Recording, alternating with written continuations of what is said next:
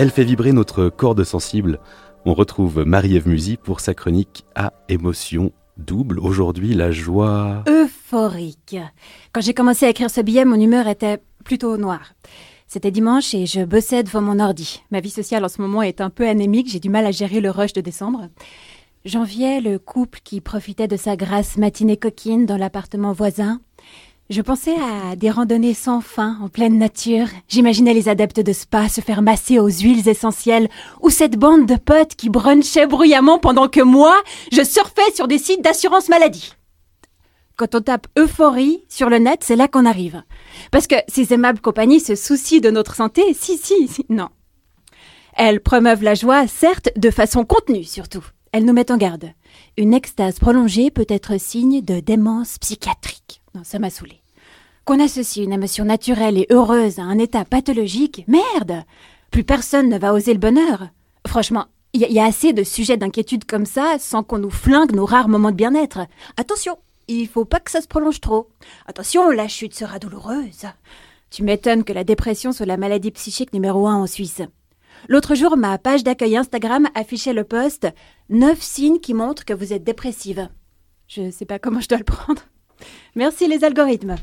Bref, je pestais sur mon clavier avec pour seule compagnie ma bougie de l'avant qui se consomme si lentement qu'elle est encore sur le 2 décembre.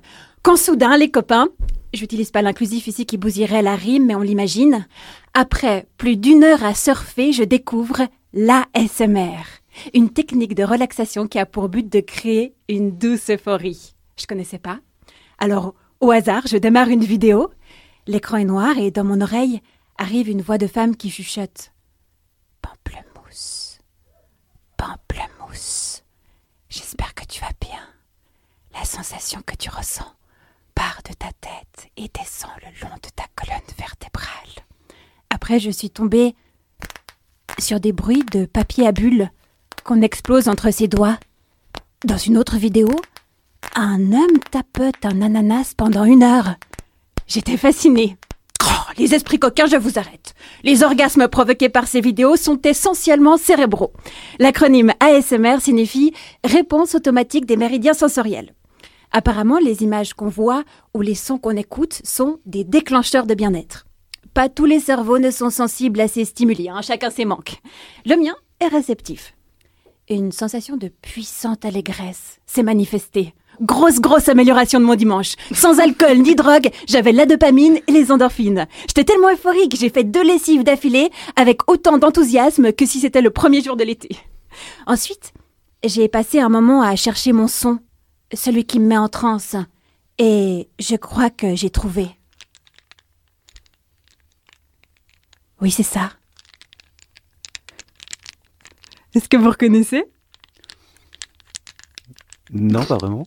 Allez, on cherche dans ses souvenirs. Bon, Guillaume n'a pas trouvé. Si vous pensez non plus, si vous pensez savoir ce que c'est, on attend vos réponses sur les réseaux sociaux. Bonne chance. D'ici là, je vous souhaite un très joyeux week-end.